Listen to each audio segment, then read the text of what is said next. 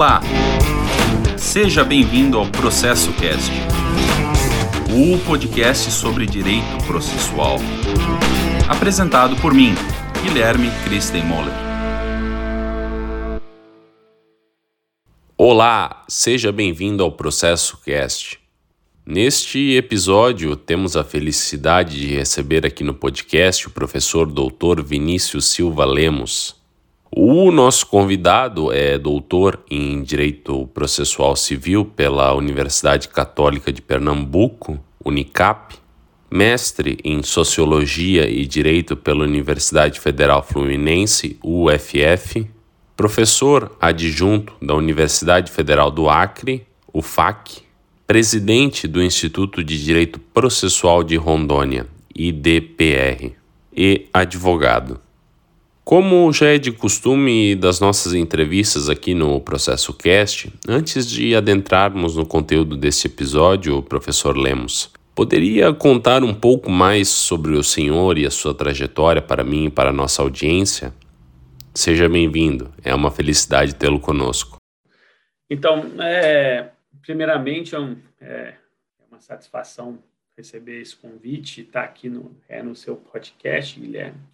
E falar de mim é, é falar de alguém do norte. Né? Eu sempre, me, por mais que eu tenha nascido em Goiás, em Goiânia, eu vim para Rondônia com um ano, né? então eu tenho 40 anos de Rondônia, né? e me sinto rondoniense, rondoniano, né? a gente tem essa divergência, e me sinto do norte. Isso é, é importante porque quando eu fiz faculdade, eu comecei a faculdade em Goiás e transferi para a faculdade de Rondônia, uma escolha pessoal minha, até o meu pai na época queria que eu que eu fizesse a católica de, de Goiás, que eu tinha passado, né? Mas eu quis voltar para Rondônia, que eu queria montar minha carreira lá, eu tinha muito receio de, de ficar em Goiás e fazer a faculdade em Goiás e não voltar para Rondônia.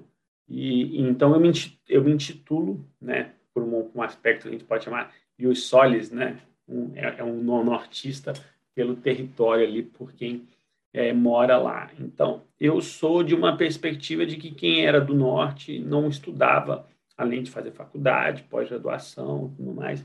Então, para mim, essa percepção acadêmica, ela faz parte da última década, né? dos, dos últimos dez anos, que é onde eu vi e vislumbrei que fazer um mestrado era possível, depois fazer o doutorado era possível, e dialogar com a partir do norte. E, e isso, para mim, é muito, é muito importante, porque nós temos uma cultura é, no direito processual e, e, em todos os direitos, em que você tem um eixo, São Paulo, Rio, talvez Rio Grande do Sul, Curitiba, BH, um pouco Recife, um pouco Ceará, um pouco Bahia. A gente pode dizer que o direito brasileiro ele está dentro, doutrinariamente dentro disso. É óbvio que Brasília tem isso também, mas não por, por ser Brasília, mas por ser o centro do poder, mas o direito estaria ali. O direito processual em si, a gente tem escola paulista, escola mineira, você tem ali essa, a, a gaúcha um pouco, tal. e você pensar processo civil a, a partir do, do norte era algo que eu nunca imaginei. É, é, é apesar de eu ser sempre um apaixonado por processo civil, estudar processo civil, entender processo civil, mesmo antes de dar aula. Então, quando eu fui percebendo isso com o novo código e com as transformações que o projeto fez, minha vida foi se abrindo nacionalmente e graças a Deus, né, por exemplo, o tema de hoje vai ser um tema de recursos, é para mim, uma surpresa a cada vez que eu lanço uma nova edição e eu vejo gente do Brasil inteiro comprando.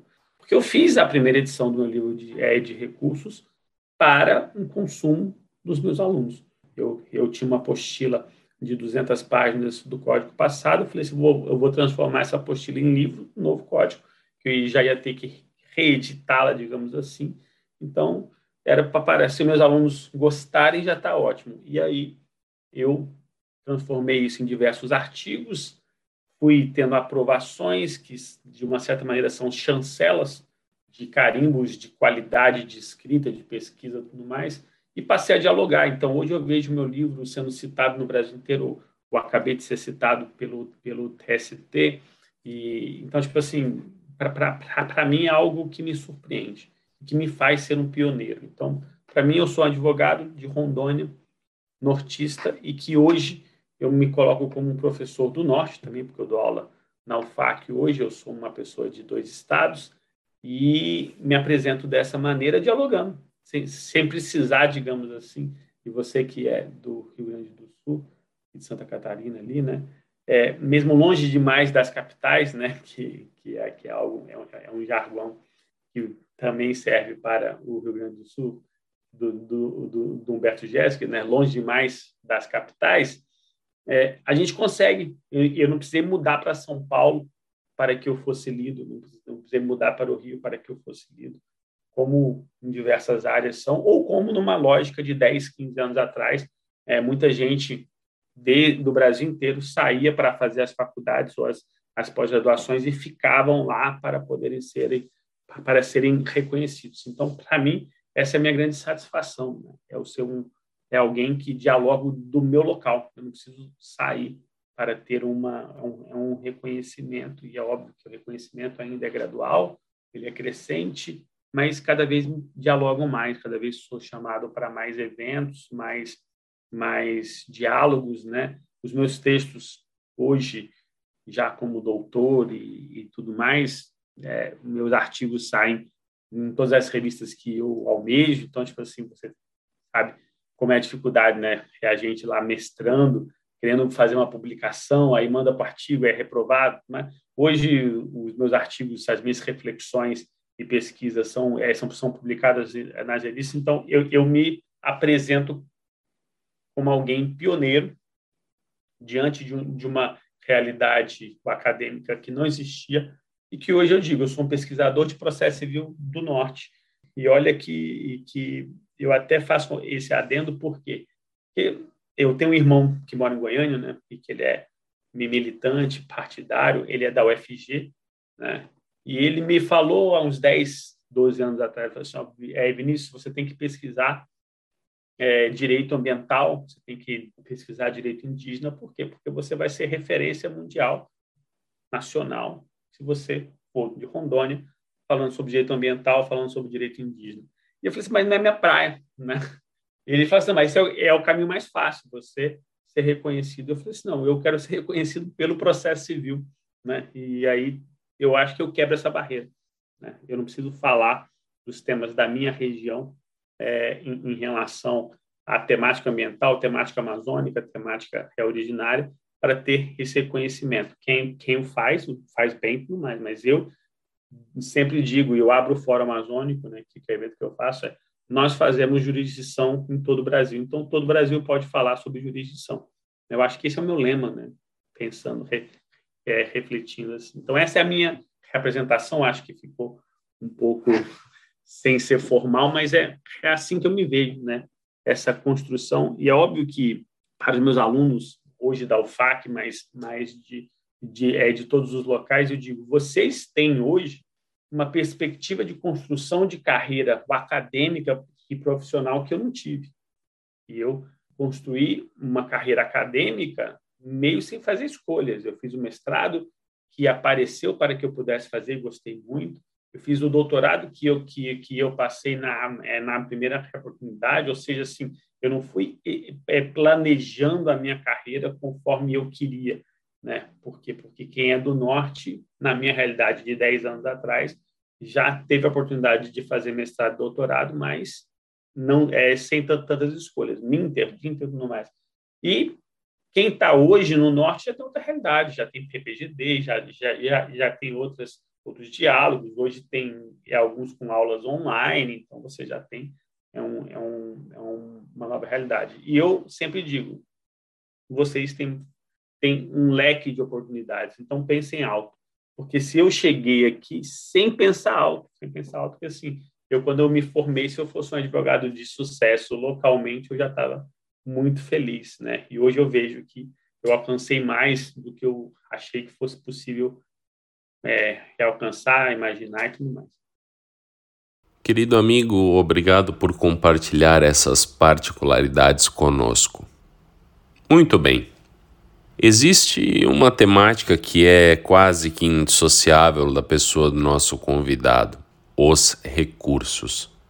O professor Lemos estuda, publica e contribui para o desenvolvimento dessa temática há pouco mais de uma década. Enquanto conversávamos sobre a proposta de tema para este episódio, tivemos a ideia de fazer um giro histórico sobre os recursos cíveis na perspectiva do direito brasileiro. Professor, a palavra é sua. Fique à vontade. É, Para mim, é, recursos é algo que está interligado à minha vida, não só por ter sido a aula que eu mais dei, né, que eu mais ministrei, que eu mais falei, que eu mais pesquisei e que eu tento sempre sistematizar ou reconstruir ou ressignificar aqui.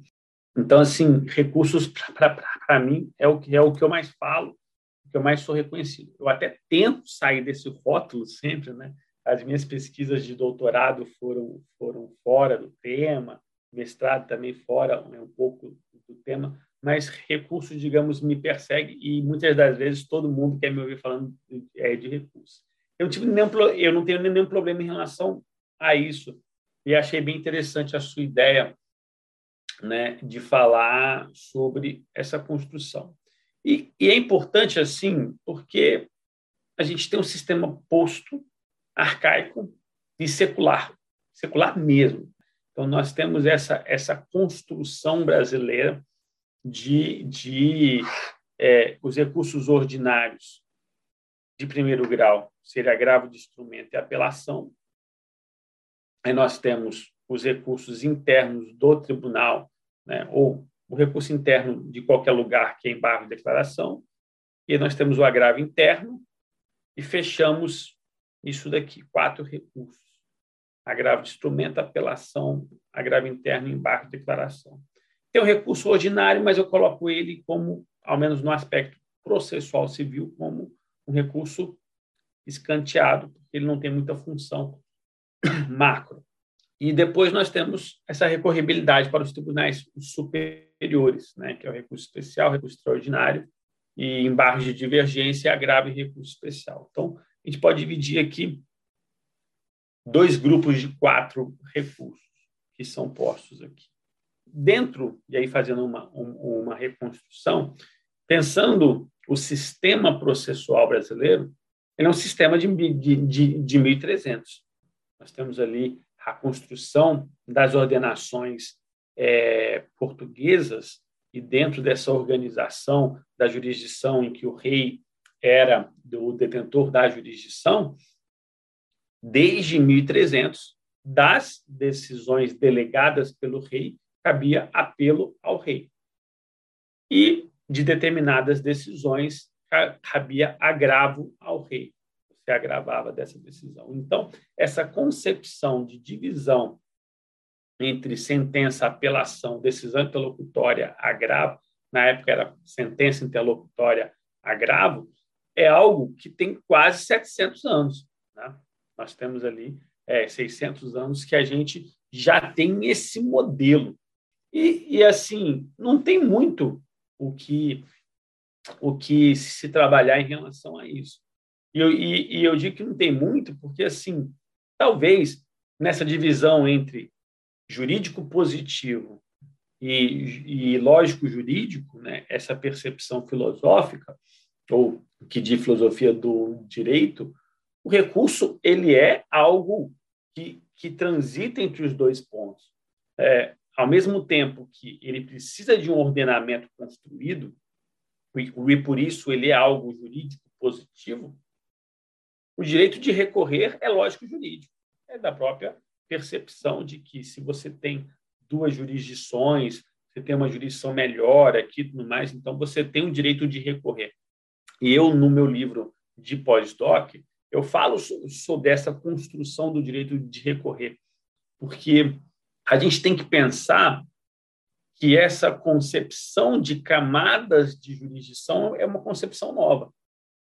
E a cada camada de jurisdição, você precisa de um acesso à nova camada.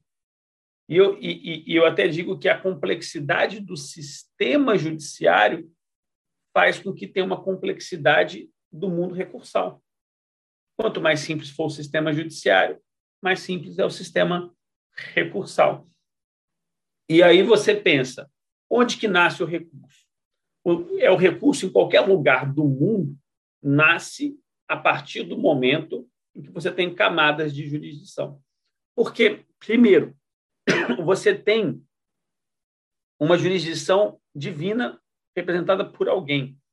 E aí você pensa o absolutismo, ou antes do absolutismo, quem tem essa percepção? Como você recorre da última palavra se ela é a única palavra?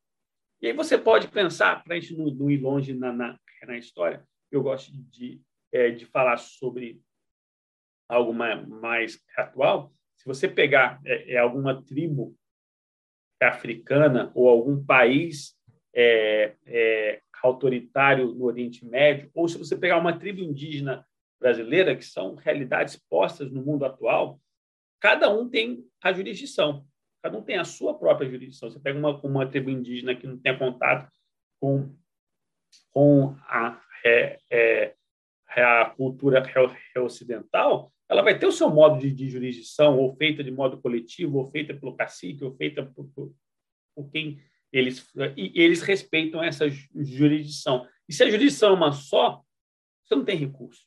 Se a jurisdição é prestada pelo rei, você não tem recurso.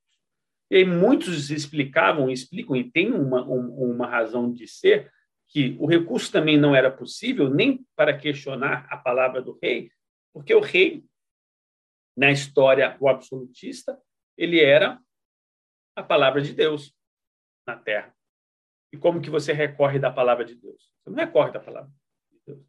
Então, quando as sociedades ocidentais evoluem e retiram do ditador ou do, do imperador ou do monarca soberano a concepção divina, você passa a reorganizar aqui a jurisdição. E, e, aí você passa a criar uma concepção de recurso. Então, recurso nasce sempre com a percepção de duas jurisdições e que não tenha uma jurisdição divina. Divina, né? Porque você não questiona a palavra de Deus. Então, quando a jurisdição deixa de ser doente divino e passa a ser de, de, um, de um mortal, digamos assim, por mais que fosse o rei, você passa a ter direito de recorrer. Então, essa é, é a própria concepção. E qualquer sistema recursal, ele vai ser construído em quantas camadas existirem. E eu utilizo essa comparação só para a gente pensar em dois países altamente complexos, o Brasil e os Estados Unidos. O Brasil tem STJ, os Estados Unidos não. Por que, que os Estados Unidos não tem STJ? Ele não precisa, porque ele é construído em leis estaduais. Se ele é construído em leis estaduais, ele não precisa de, é, de um tribunal uniformizador do, do direito federal. Né? Ah, mas tem leis federais lá? Tem, mas são tão poucas leis federais e sobre poucos assuntos que a Suprema Corte dá conta, ou os tribunais de apelação de direito federal, que são só 13, dão conta de pacificar essa, essa, essas leis federais. Mas você vê que são dois sistemas de, de países continentais enormes, um com 200 milhões e outro com 300 milhões, e que tem dois sistemas então, enquanto a gente está falando sobre relevância do recurso especial, lá eles não têm recurso especial. Né? Por quê? Porque eles não precisam de recurso especial. E isso não é, não é, não é nenhum, não é bom ou ruim, é uma escolha é, de construção federativa deles. O direito é eminentemente estadual. Então, a gente tem essa, construção, é, é, é essa camada a mais. E quantas mais camadas a gente for tendo, mais recursos a gente vai ter que pensar. É óbvio que aí vai chegar os críticos de plantão né, e vão falar assim: nós temos recursos demais. Eu não sei nenhum recurso que eu possa tirar. Se eu analisar aqui, talvez o recurso ordinário que, que eu falei, você poderia renomeá-lo ou, ou dividir aqui entre outra função, mas ele é tão insignificante para o processo civil. Mas se você pensar, é, vou tirar o apelação? Não tem como. Ela é a base do, duplo grau. Tem gente na, na, na, doutrina que diz: vamos, vamos então restringi-la. Tudo bem, você pode restringir, mas você não vai tirar a apelação. Você pode até restringir, não pode apelar contra precedente, alguma coisa assim, é ok, mas a apelação continuaria existindo. Todo país tem que fazer uma escolha sobre as recorribilidades das interlocutórias. Nos Estados Unidos, não cabe.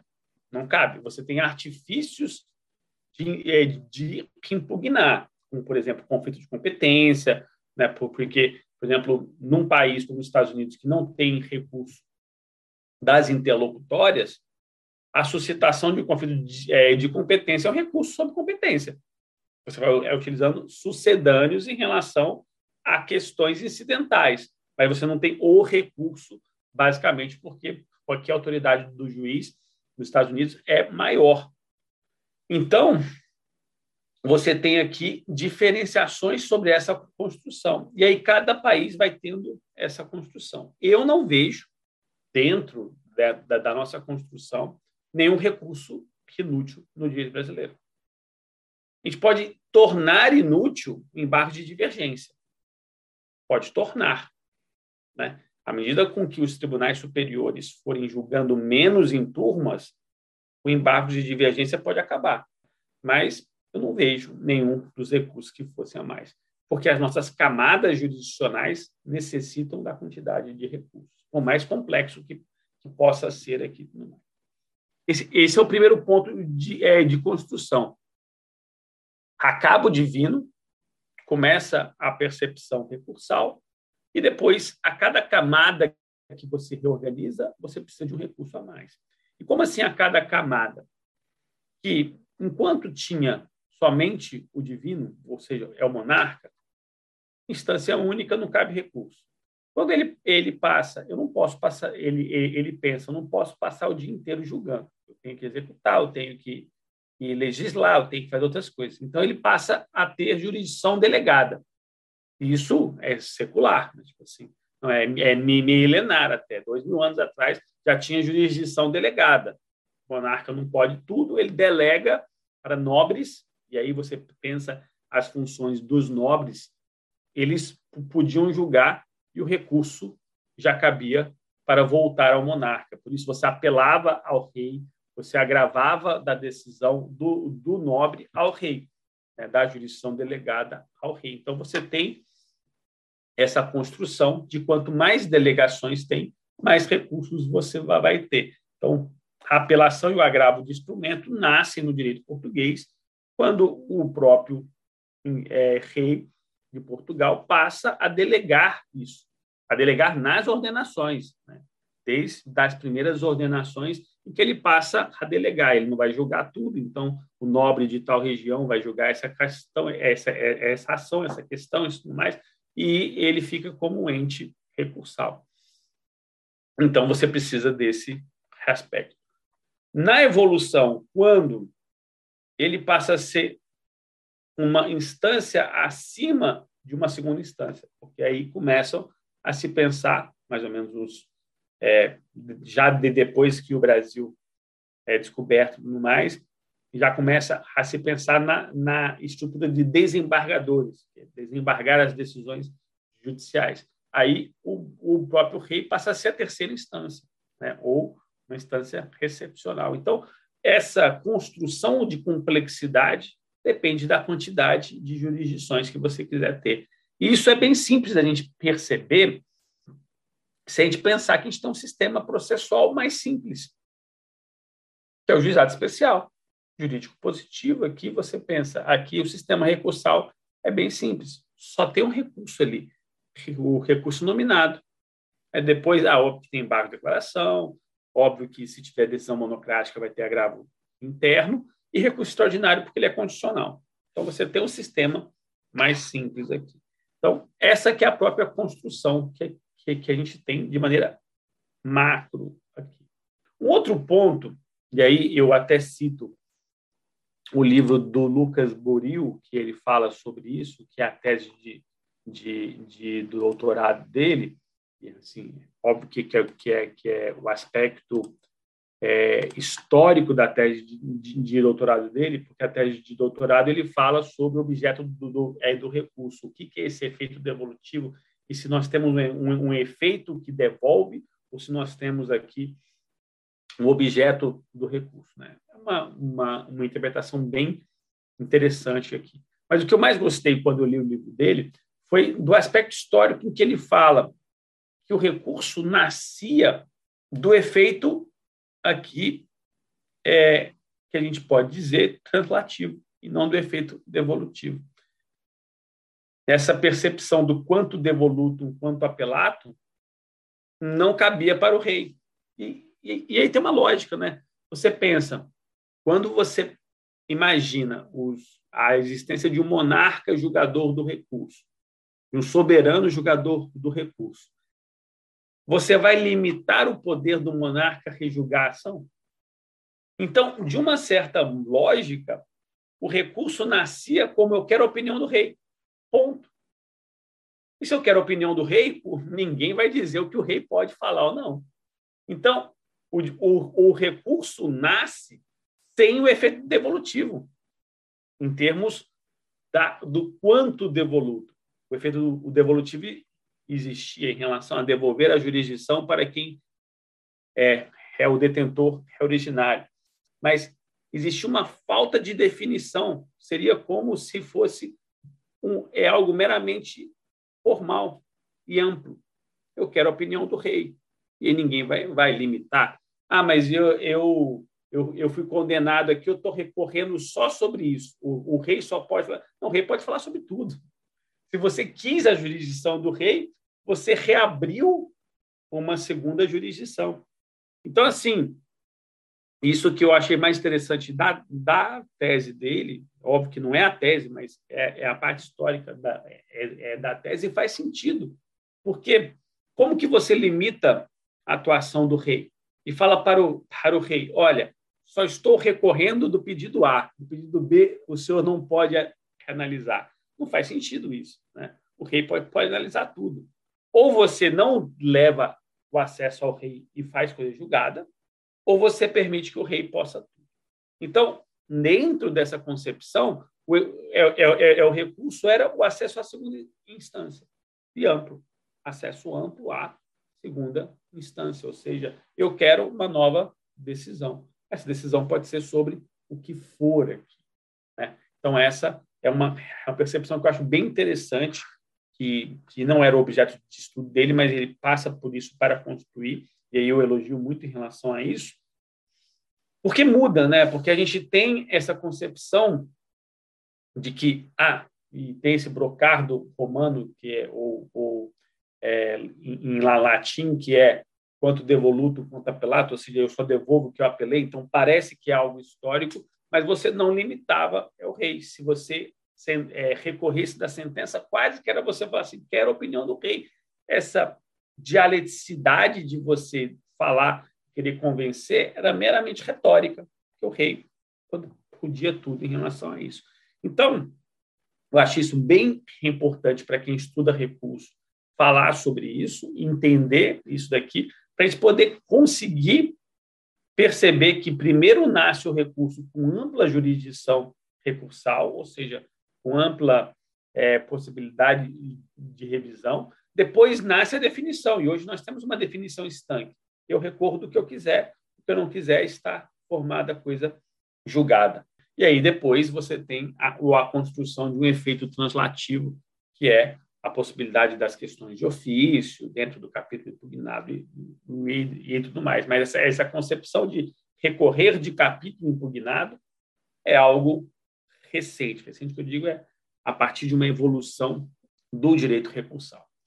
E aí, falando sobre o direito no Brasil, né, como que é, que, que é essa construção, a gente não tem tanta evolução em relação a isso. Nós temos um sistema de primeiro grau que trabalha desde 500 anos atrás, muito claramente, com apelação, agravo de instrumento e embargos de declaração. Tem gente que que não coloca embargos como recurso. Eu, eu consigo entender o, o, o embargos como recurso é, claramente. Você impugna uma, uma decisão para o mesmo julgador uma outra finalidade. É uma impugnação de uma decisão limitada e tudo mais, mas com uma, uma outra finalidade de você corrigir aqui. Mas você tem aqui uma, uma construção histórica de 500 anos, e que isso não revolui. É óbvio que aí cada código faz, faz uma escolha. O de 39 quis limitar as interlocutórias, o de 2015 voltou com a limitação sobre as interlocutórias.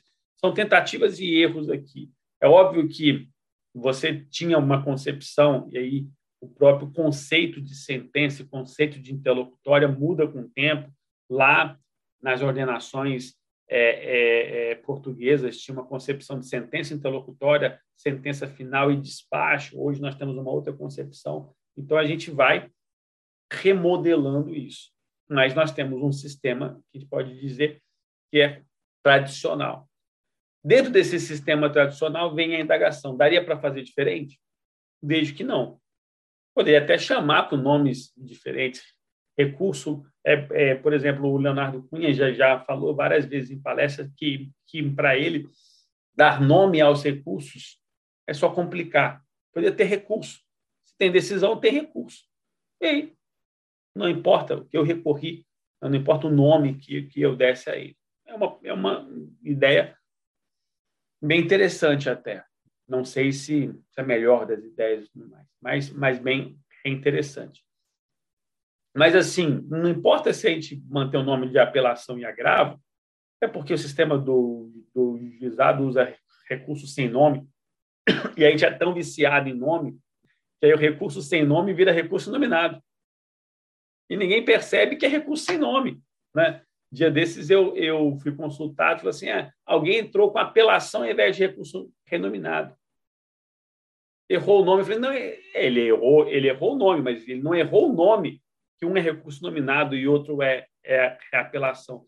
Um é recurso sem nome. Sem nome. É recurso sem nome. É o código diz lá, recurso. Aí passou-se a, a se chamar o recurso que não tem nome e aí tem gente que nem entende. O inominado está tão enraizado que não entende que inominado é sem nome. Então, se eu colocar recurso, então quem coloca com apelação, eu não vejo como um erro infungível aqui. Né? Não, não pode ser fora do prazo. Então, não, não, não temos que nos apegar aos nomes, temos que fazer escolhas.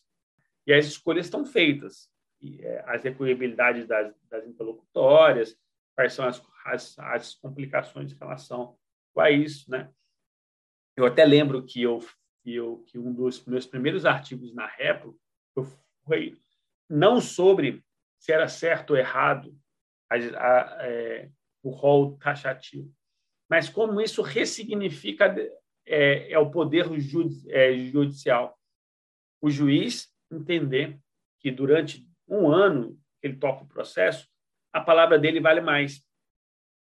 A palavra dele vale, ele tem uma liberdade decisória maior em relação a isso. Como tem nos Estados Unidos, por exemplo, né? você não questiona, você protesta e depois você argue em o, o apelação. Você faz o juiz decidir e você fala protesto, discutimos depois. Então, você tem uma respeitabilidade pela decisão de primeiro grau. Enquanto aqui a gente tem uma outra cultura que é vamos buscar a decisão agora, a tutela provisória agora, né? Então assim, você tem essa essa é, esse imediatismo das decisões. Né? Mas eu acho que essa é a construção. E diante disso, o direito brasileiro, mesmo no Império, ele vem sendo construído em relação a isso. É óbvio que, e aí vamos é, incrementar, quando é construída a, a Constituição do Império, é colocado o STF essa concepção de STF. Óbvio que não, é, não era bem STF, era Suprema Corte de Justiça, depois ele vai mudando de nome até chegar no, no, no, no STF. E a partir dali tem recurso extraordinário. Então você tem ali uma, uma concepção de qual acesso. Você já, já tinha, ainda porque mesmo no Império Brasileiro, se utilizava as ordenações portuguesas para apelação, para o processo civil como um todo, mas apelação, agravo, embargos de declaração, e depois você implementa ali o recurso extraordinário, ou seja, como alcançar o tribunal superior, quais as suas possibilidades de você alcançar o tribunal superior. Então você vai reconstruindo aqui essas espécies recursais. À medida com que o direito vai evoluindo, os tribunais vão evoluindo, os estados vão evoluindo, você tem outras possibilidades. Então, você vai ter ali o embargos infringentes, que nasce no, no começo do século passado, pela discussão dentro de uma mesma turma, ali de um voto em contrário, então cabe embargos infringentes sobre isso, né? e aí você vai construindo essas possibilidades aqui. O direito brasileiro ele foi muito, a gente pode dizer, é, prolixo, mas isso num sentido bom, porque como é, a Constituição da República não versou sobre direito processual um direito federal, nós tivemos ampla produção de códigos nos 40 anos de República, né? até vir o Código de 39, por causa da Constituição já no, é, no Estado Novo. Né? Até ali você tem códigos de quase todos os estados. É, é os estados São Paulo, Rio, Bahia, Minas Gerais, Pará, Paraíba, Rio Grande do Sul. E aí tem uma coletânea da editora Totti que, que refez e eu, eu, eu recomendo demais. E eu estudei todos os códigos que eu achei, né? quais eram os sistemas recursais de, desse código. Né? E é óbvio que eles são mais ou menos parecidos, né? mais ou menos parecidos, mas, mas é óbvio que um vai ter embargos de, é, de infringentes, outro não vai ter, outro vai ter um recurso a mais, outro não, não tem. Né? Óbvio que tinha uma diretriz federal para o recurso extraordinário, para, para o acesso à Suprema Corte. Né? Mas, fora isso, eles tinham total amplitude aqui. Então, você tem uma ampla produção legalista ou legislativa de processo civil e pouco estudado. Né? Eu tenho até. É, eu acho que quem estuda a história do direito, ou tinha que ter um ramo História do Direito Processual, acho que só a USP faz isso, né? Que tem ali os professores que, que estudam história do processo civil, mas o que nós temos de, de, de ordenamentos que foram jogados fora quando entra em vigor o Código de, é, de 39 e alguns evoluídos demais, né? ou, ou alguns bem evoluídos, né? E, e, e, não só isso, nós temos a consolidação Ribas, que é, que é da época imperial, que é quase que uma consolidação propondo, é, é um código, aí tem uma discussão se é, qual foi a vigência dela, que já falava, por exemplo, de negócio jurídico processual lá atrás. Né? Olha como era, era avançado. E dentro disso, e isso foi um dos motivos do meu trabalho de doutorado, é, de, é, de pós-doutorado, eu fui estudar o, o, o a fundo isso, era os sistemas recursais são construídos em singularidade ou não, ou são construídos em unirrecorribilidade ou não. Porque no Código de 39 havia a previsão legal de que você podia utilizar-se de dois recursos, desde que somente o último que valesse. Ou seja, você tinha ali uma percepção de, de, de fungibilidade.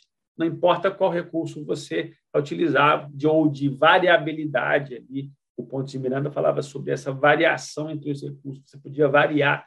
Se você podia variar, teoricamente você podia escolher. Eu prefiro esse recurso do que esse recurso. Né? Então, eu, eu faço estudo se eles são construídos em singularidade. E eu vejo que da minha conclusão é que não tem como a gente construir um sistema recursal sem que a base seja a singularidade, que a base seja a unirrecorribilidade. O direito de recorrer ele é tão importante que ele deve ser claro e certo. Como assim claro e certo? Eu preciso dialogar legalmente com quem vai recorrer como recorrer, do que recorrer e qual é o recurso é, é, que ele possa utilizar. Deve ser dentro dessa concepção. Ah, mas eu posso dar diferentes recursos?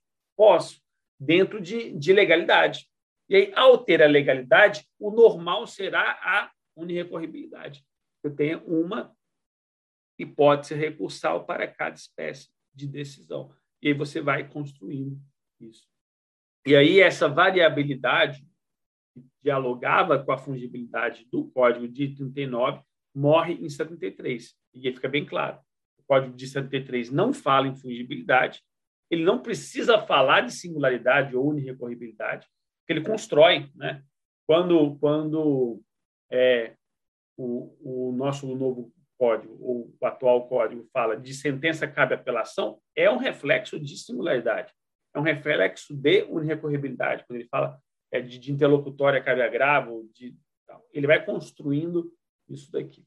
E essa é a própria concepção de que nós temos um sistema recursal de, é, de séculos que vai sendo aprimorado pela, pela formação federal. 39, de 39 para cá, nós não temos grandes diferenciações. A maior diferenciação é que saiu os embargos de, de é, é, infringentes. Os embargos infringentes eles tinham um quê ali de embargos de divergência interna, né? embargos de divergência interna, né? quando você tem um voto aqui, eles ainda existem alguns regimentos em relação a isso, né? como se fosse se um, se um dos membros do colegiado votou a meu favor, eu posso recorrer para ampliar a, a tese dele. Né? Mas isso é sepultado agora, em 2015, com é, os embargos de, de, de, é, de divergência. E depois nós temos os dois recursos mais novos. Né? Quais são os dois recursos mais novos? O agravo interno e o agravo interno ele passa a existir a partir do momento em que os colegiados brasileiros autorizam as decisões monocráticas. Por quê? Porque, e aí eu volto a falar sobre a complexidade da jurisdição. Se a jurisdição de um tribunal for meramente colegiada, não cabe agravo interno. E até hoje, se o, se o colegiado julgar julgar a sua apelação, o seu recurso, ou é, é o que for, não cabe agravo interno. Caberá agravo interno a partir da autorização da decisão monocrática. Tem decisão monocrática, você tem que ter um recurso. Então, essa complexidade de, de, de camadas decisórias vai trazendo mais recursos. Então, a partir do momento, no, no século passado, quando, quando os relatores falam, a gente não consegue julgar tudo de maneira colegiada, precisamos decidir sozinhos precisou decidir sozinho, nasce o agravo interno. Né?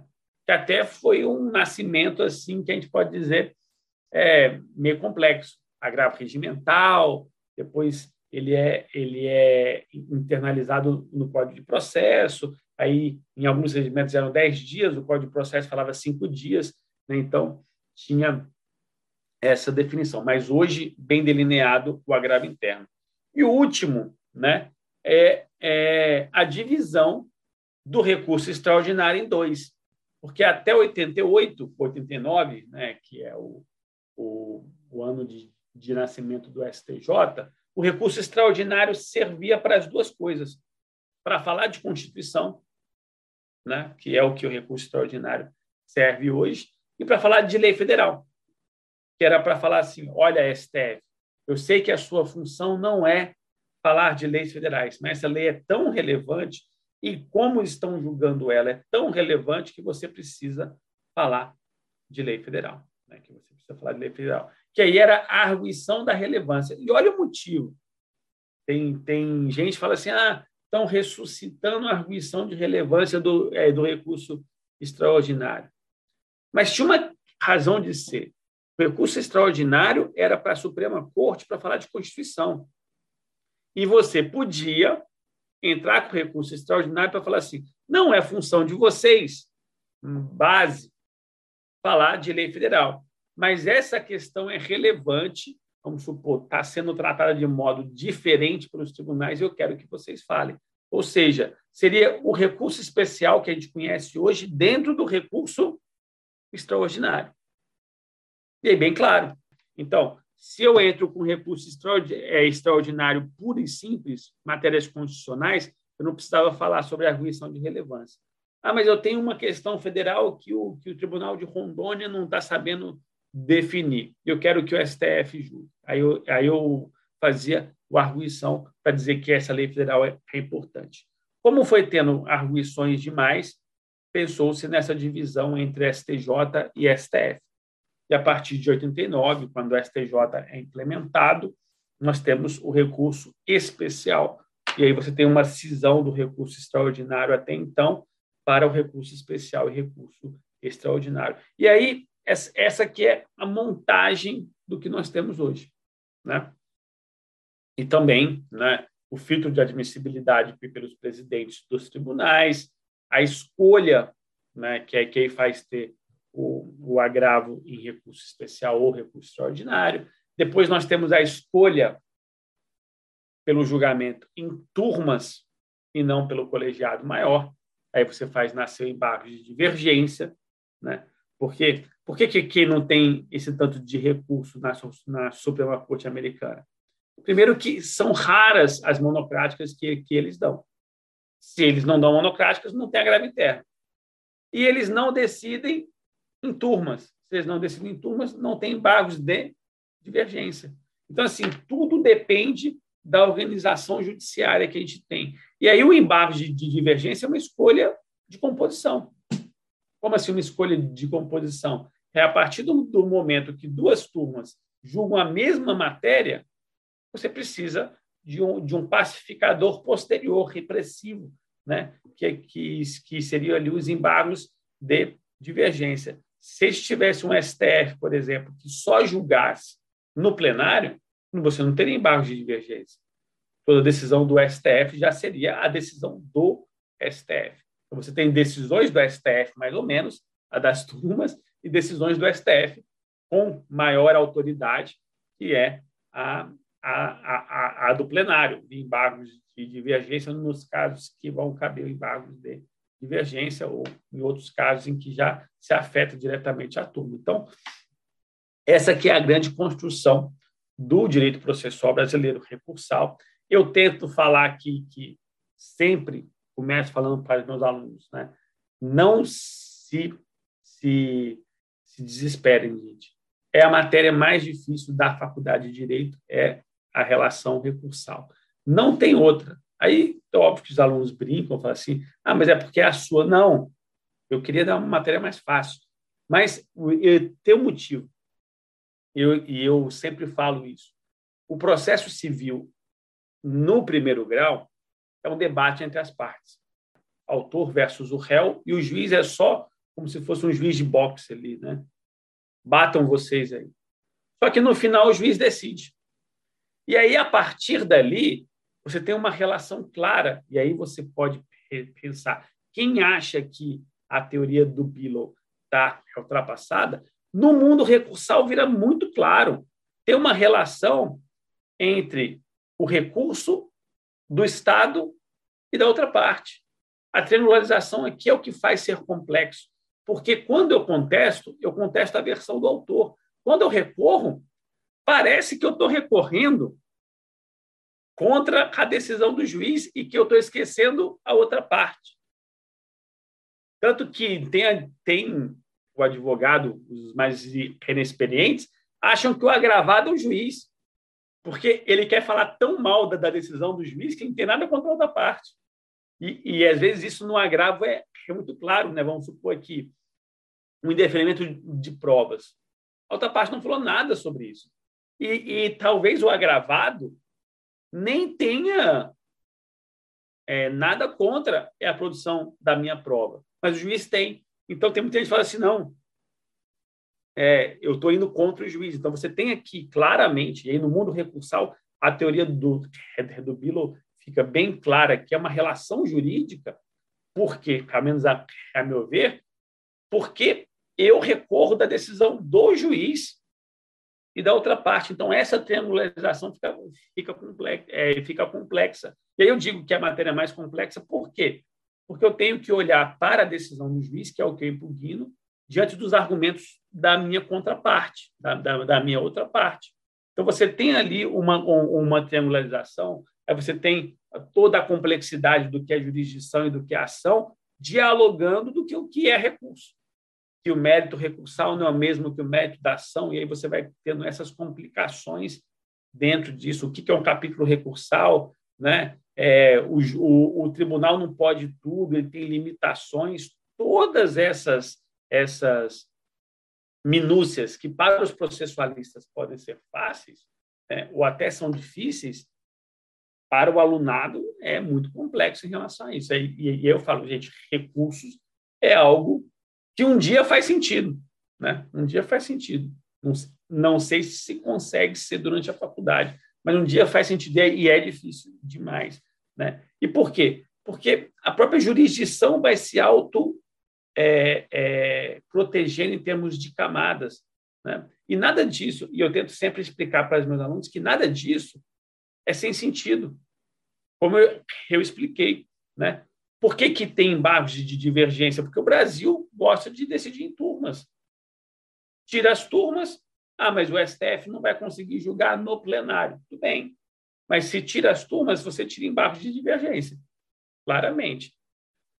No STJ, um pouco menos, né? Como você tem as, de, as divisões materiais, no mínimo entre penal e civil e fazenda pública, né? Você pode ter diferenciações processuais entre elas, porque você tem ali que eu posso ter uma decisão em uma turma de fazenda pública com uma turma de direito privado, e aí, e aí você ter diferenciações entre recurso especial, sobre cabimento, é, sobre processo civil como um todo. Mas você diminuiria né, em relação a isso. Então, essa construção recursal está posta e ela pode diminuir ou aumentar à medida que a gente coloca camadas em relação a isso. A cada camada que você quiser reimplementar, um recurso a mais que você tem que, que que fazer, ou aumentar um recurso, ou diminuir um recurso, e assim vai. Então, essa que é a, própria construção recursal, e ela está pleno é, vapor, está a plena é, ebulição aqui, construção. Né? Nós temos a relevância do recurso especial, que vai remodelar boa parte de muita coisa. Né? Então, é, essa é, visão construtiva evolutiva que eu apresento aqui, dentro desse, de, desse tempo que me foi dado aqui, por, por essa possibilidade de fala, como que os recursos são construídos historicamente. E sempre pensando, tudo tem uma razão de ser. Não tem país do mundo que não tenha uma apelação. Não precisa chamar de apelação.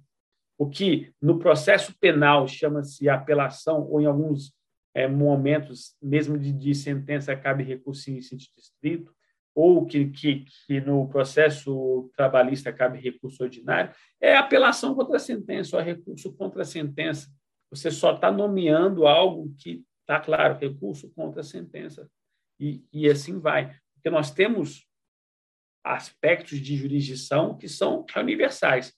Toda jurisdição no mundo inteiro tem sentença. Você pode conceituar o que, que é positivamente de uma maneira ou de outra, mas tem uma decisão que fecha a jurisdição. E todo o sistema recursal que possibilitar recurso sobre isso vai construir ao menos uma camada recursal. Então, é, é esse aspecto que eu digo. Nós vamos ter a complexidade que nós queremos ter em, em relação a camadas. Né? Se a gente for pensar, por exemplo, Muitos falam, vamos extinguir a justiça do trabalho, o mundo inteiro não tem isso. Vamos extinguir a justiça eleitoral, o mundo inteiro não tem isso. Não, você pode extinguir o tribunal. A jurisdição eleitoral, a jurisdição trabalhista vão, é, vão estar em algum lugar. E aí você talvez vai ter que, é, é, teria que criar câmaras no STJ para falar sobre o direito do retrabalho, que na verdade seria a mesma coisa em relação a isso. Então, assim, a quantidade de jurisdição que você queira ter, aí, só para pegar esse gancho. Se eu fechasse o TST, você fecharia o recurso de revista e abriria mais hipóteses do recurso especial. Você fecharia o recurso especial eleitoral e teria mais hipóteses de recurso especial. Então, seria é, depende do que você quer. Para você diminuir recurso ou aumentar recursos, depende dessa própria complexidade. Então, esse foi um apanhado histórico, um bate-papo sobre recursos. Tomara que tenha sido interessante a todos que, que estejam é, ouvindo, que tenha sido algo que possa se pensar é, pontos relevantes aqui e me coloco à disposição. Novamente, te agradecendo a oportunidade. Professor Lemos, tenho dois questionamentos sobre o tema deste episódio. O primeiro, Na exposição de motivos ao anteprojeto do Código de Processo Civil, a comissão de juristas encarregada pela sua elaboração afirmou, certa altura, que buscou simplificar alguns sistemas ou subsistemas processuais e exemplificaram isso com o recursal. A partir da sua expertise nessa transição entre o Código de 1973 para o Código de 2015, atingimos esse objetivo ou tivemos resultado diverso? Eu vejo assim que o que se tentou fazer, e aí a, as duas principais tentativas foi mexer nas interlocutórias e mexer nos embargos infringentes. Os embargos infringentes, aí eu, eu, eu te faço a pergunta, era um problema? Né? Porque assim, é, quantas decisões de, de revisão que você tinha por 2 a 1? Um? Então, eu não sei se, se ele era estatisticamente um problema. É óbvio que ele tinha um, é um problema doutrinário, era difícil demais explicar. É, eu cheguei a dar aula de embargos infringentes. Por quê? Porque aí você tinha que, que explicar os capítulos da sentença, né? É, Aí vamos supor, um capítulo foi 2 a 1 um, um capítulo foi 3 a 0 no capítulo 2 a 1 um, cabe embargos infringentes, você não pode entrar com recurso extraordinário ou especial antes de, de, de, de, entrar com o infringente. Então, tinha, tinha toda essa, essa discussão. Aí, se eu quiser recorrer só do, é, é, do unânime, no mais, então, tinha essa complicação doutrinária, mas era tão pouco utilizado que, que eu não sei se, se é um avanço. E foi bem remodelado. Aí eu, eu, eu, eu digo, até essa técnica de julgamento não unânime que, que foi posta no último é, minuto, tem gente até que diz que, que foi legal pelo modo de, de tramitação aqui, mas eu acho que, que, que foi uma evolução. Eu, eu vejo hoje divergências sendo debatidas, eu, eu, não, eu não tenho dados para avaliar se está melhor ou pior, mas eu digo na minha praxis, né, é, eu vejo que tem muito, muito mais desembargador votando divergente. Né? Tem muito mais desembargador votando divergente do que eu sentia na minha atuação jurídica antes do código, né? antes desse novo código. Então, você pode ter que isso simplificou e talvez tenha melhorado o debate. Mas sobre as interlocutórias, nós temos uma complicação. Né? A nossa jurisdição é muito longa, é uma, é uma jurisdição que, que depende de, é, que essa restituição do tempo perdido que nós tivemos, né? porque tudo que, que a gente julga é coisa do passado. Né? Eu sofri um dano, então eu quero é uma reparação. Se sempre é algo em termos de reparação, quase nunca, a não ser na tutela renibitória, que você vai pensar em inibir algo. Né? Você vai ter ali sempre uma, um, uma restituição. Então, como nosso processo é muito longo, nós não temos essa, essa forma de esperar, a gente quer agravar de, é, de tudo logo. O juiz definiu que ele é competente, ele não é. Aí, se eu posso esperar ou até apelação, aí se definiu o que eu não posso esperar que agora. Então, e, e, é até interessante, porque é, ao mesmo tempo que, que, por exemplo, nos Estados Unidos se eu, eu posso recorrer sobre a, a competência lá e depois voltar tudo. Só que muitas das vezes nos próprios tribunais aqui, falam, olha, é, tudo bem, ele é incompetente, mas, mas essa manualidade de algibeira, ou então é, é uma. Um, é, é, o tribunal é competente, então não teve prejuízo, não vamos voltar. Então, essa concepção de prejuízo, né? a gente fala assim, a teoria das nulidades, para quem estuda a teoria das nulidades, parece sim. Olha como é o processo, tem um monte de, de nulidade, a gente tem que seguir o processo. Aí chega na prática e aí vê lá assim, a nulidade suscitada não demonstrou prejuízo.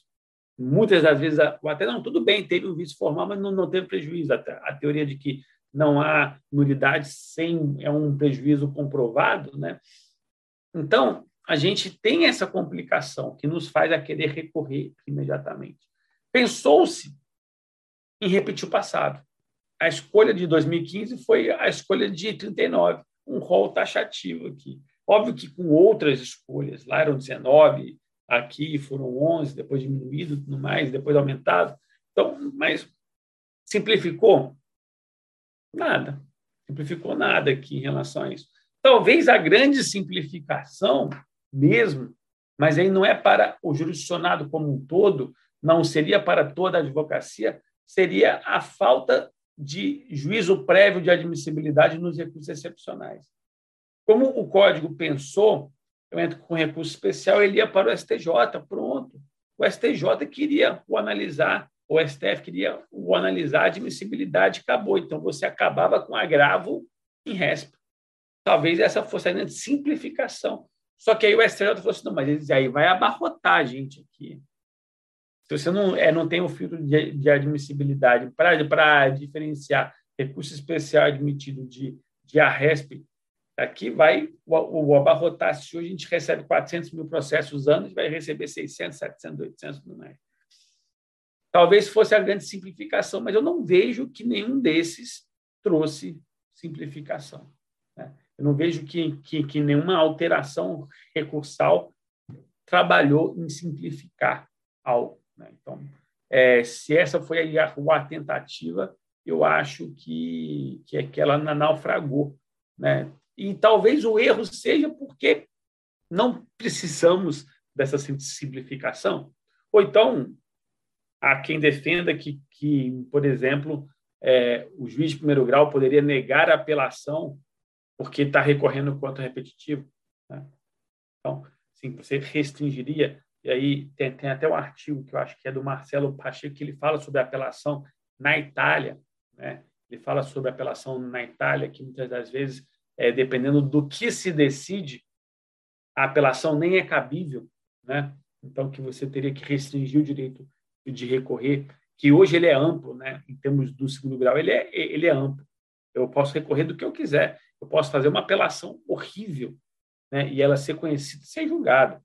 Então, em termos do, do duplo grau, ele tem uma recorribilidade ampla em relação a isso. Né? Talvez isso teria sido mais efetivo, você criar aqui mecanismos de cultura do não recorrer, do porquê não recorrer, do que, que eu tenho que argumentar para que meu recurso não seja uh, tal, porque tem isso, né? Só que muitas das vezes, e aí eu vejo, é que ao mesmo tempo que os tribunais reclamam que tem um monte de coisa, muitas das vezes eles salvam recursos.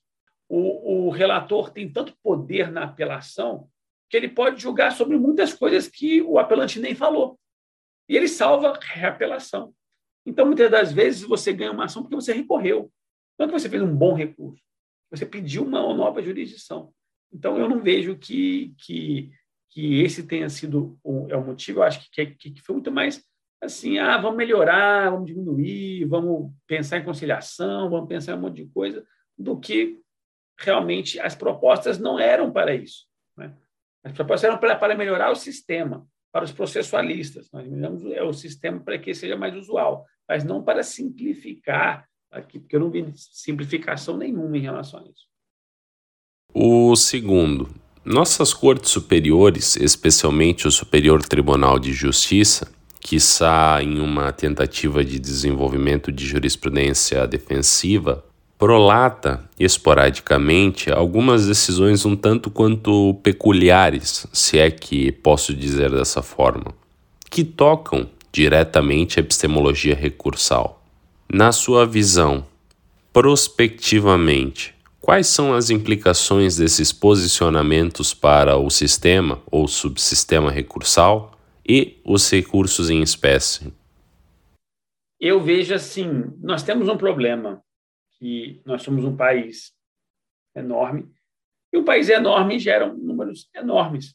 É, se você for pensar, toda vez que eu, que eu vou falar sobre relevância, aí alguém na mesa fala, o STJ com 400 mil recursos não consegue trabalhar. Ótimo é um dado, e quanto a dados, a gente não tem argumentos, né? É isso, 400 mil recursos. Só que aí eu faço um contraponto. Nós, nós temos 80 milhões de, de ações. 400 mil recursos é nada em relação a isso.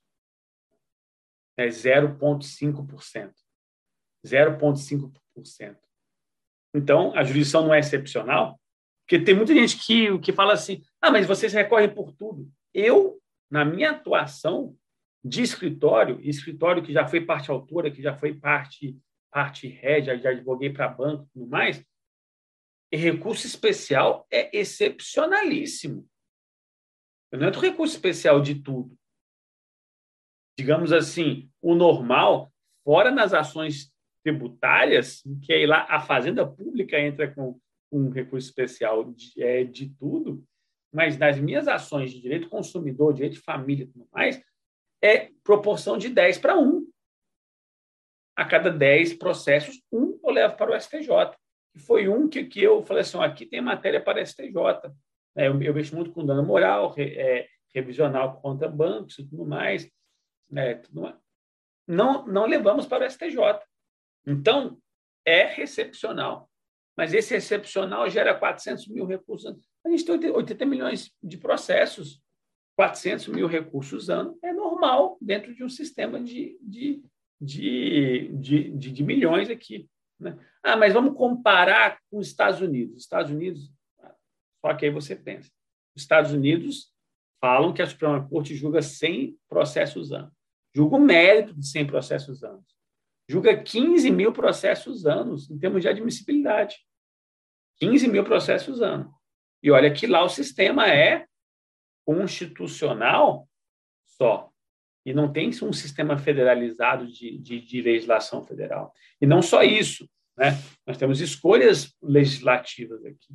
Em termos, vamos supor, se, se a mesma pergunta que você fez eu transpuser para o STF, nós temos uma Constituição que parcela dela é Constituição, parcela dela é constitucionalizada.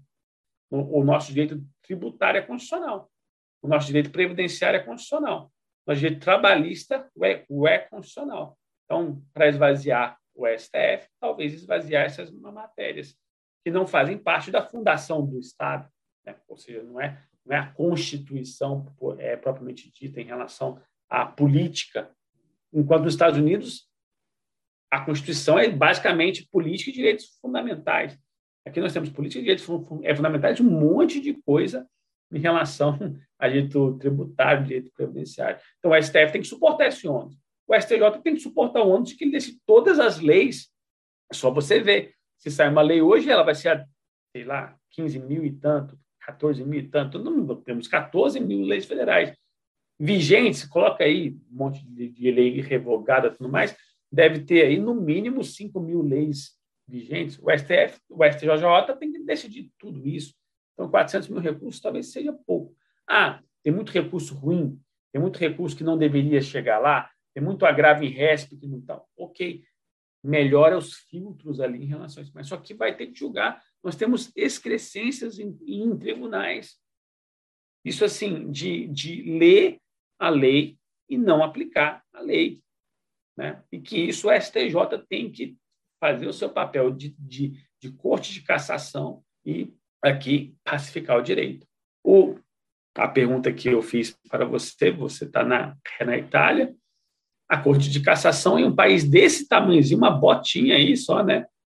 Eu não sei quantos milhões de, é, de, é, de, de, de habitantes tem, mas acho que é 40, 50 milhões. 300, 300 ministros da Corte de Cassação seria o STJ deles, 300, enquanto no Brasil nós temos 33. Então, talvez isso seja, né? Porque se você tivesse maior especificação, vamos supor, direito, direito de família, uma turma só direito de família, direito é, consumerista, e assim vai. Se você separasse mais aqui e botasse o dobro, 66 ministros, talvez essa quantidade de processos seria melhor, né? se seria demandado. Só que a divisão de poder é algo que ninguém quer. Né? Você diluir 33 votos em 66, você é, transforma cada voto em, em, um avo a menos. Né? Você transforma, ele é 1,33 avos, ele seria 0,533 avos, né? ou seria 1 é 66 avos. Então, ninguém quer isso. Então, é precisa fazer isso, fazer interpretações, que muito tempo foi a jurisprudência defensiva, a mal utilização da súmula 7. E olha que eu sou um defensor da súmula 7. Sou um defensor porque ela é essencial. O STJ não pode revisar fatos, mas revisar fatos para redefinir os fatos. Eu não posso recorrer. E aí eu sempre dou um, um exemplo do acidente de trânsito.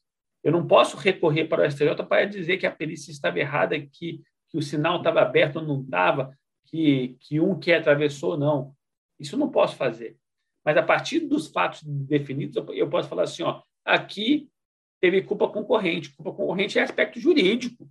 Né? A partir dos fatos postos, teve culpa concorrente. Aí o STJ diz, mas para que analise culpa concorrente, tem que reanalisar os fatos. Não. Eu concordo com o tribunal que o fato foi desse modo. Só que eu analiso que teve culpa concorrente. Teve conduta das duas partes. Isso não é revisar os fatos. Revisar os fatos é recorrer sobre os fatos, que é a recorribilidade das questões, da, da, da revisão das provas para redefinir o fato. E aí criam-se dogmas em relação a isso, e tem doutrinadores que repetem isso. Já desse eu estava é, discutindo no, é, é, no Twitter sobre isso, é, que, que o recurso especial não revisa mérito no processo penal. E olha que eu não sou processualista penal, mas, mas mérito não é fato. O fato é a base concreta para que eu possa definir o mérito. Vamos supor, não, é óbvio que isso é, não iria mais, mas, mas se alguém realiza algo, vamos supor, num crime de, é, de, de, é, de la, la, latrocínio ou, ou, ou alguma coisa, e tem legítima defesa ou não, o fato é a pessoa se defendeu, se defendeu. A definição se isso é crime ou não é jurídica. O fato é, atirou, ou não atirou, se defendeu, não se defendeu. Ponto. A definição de legítima defesa é jurídica. E falar que, que o STJ não, é, é, não revisa mérito, não, não, não revisa tipicidade, lógico que revisa. E isso no civil é a mesma coisa. Então, o STJ foi criando barreiras. Uma 7, uma 284, esse emaranhado de súmulas em relação a isso. E vai criando essas barreiras impedindo a prestação jurisdicional. Diante disso, recorrer é muito difícil. Prestar jurisdição em tribunal superior é muito difícil você alcançar ela, mas ela está extremamente necessária. E talvez, até nisso, o STJ se furta de ser o protagonista. Ou ele já está satisfeito com o protagonista que é. Porque é mais ou menos assim, quando o STJ diz que vai fixar um repetitivo, que se um tribunal descumprir esse repetitivo não, não cabe reclamação, o STJ está lavando as mãos.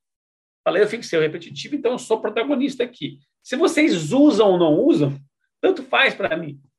Aí não, não, não dá. E é isso que a gente tem que repensar, porque o sistema é um só, ele tem que ser fechado, ele tem que se auto-reger aqui, né? Dentro de você pode pensar em Luma aqui, né? Ele, ele tem que ter uma autopoiese aqui que ele se se se, é, se retroalimente aqui, porque senão vai ter só negativa de jurisdição com aparência de jurisdição. Este é o processo cast.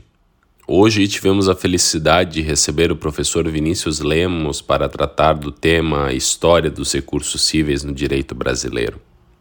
Acompanhe o professor Lemos nas suas redes sociais. O seu Instagram é viniciuslemos.ro e o seu Twitter é vinicius_lemos.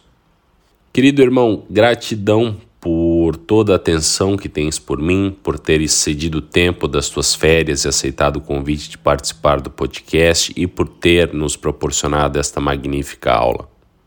Algum recado final? É, no, no, mais, novamente, é, tomara que, que o ouvinte tenha tido algumas reflexões e possa sair aqui com mais dúvidas do que entrou, porque são as dúvidas que nos levam a querer respondê-las e evoluir. E que eu agradeço novamente o convite, né? É, qualquer oportunidade que eu tenho de falar, eu sempre gosto e tenho esse problema de falar muito. Então, é muito obrigado mesmo pelo convite, Guilherme, e é uma honra estar aqui com você. Vejo vocês no próximo episódio, aqui do inverno europeu, em Florença, na Itália. Deixo um abraço. Até mais. Tchau.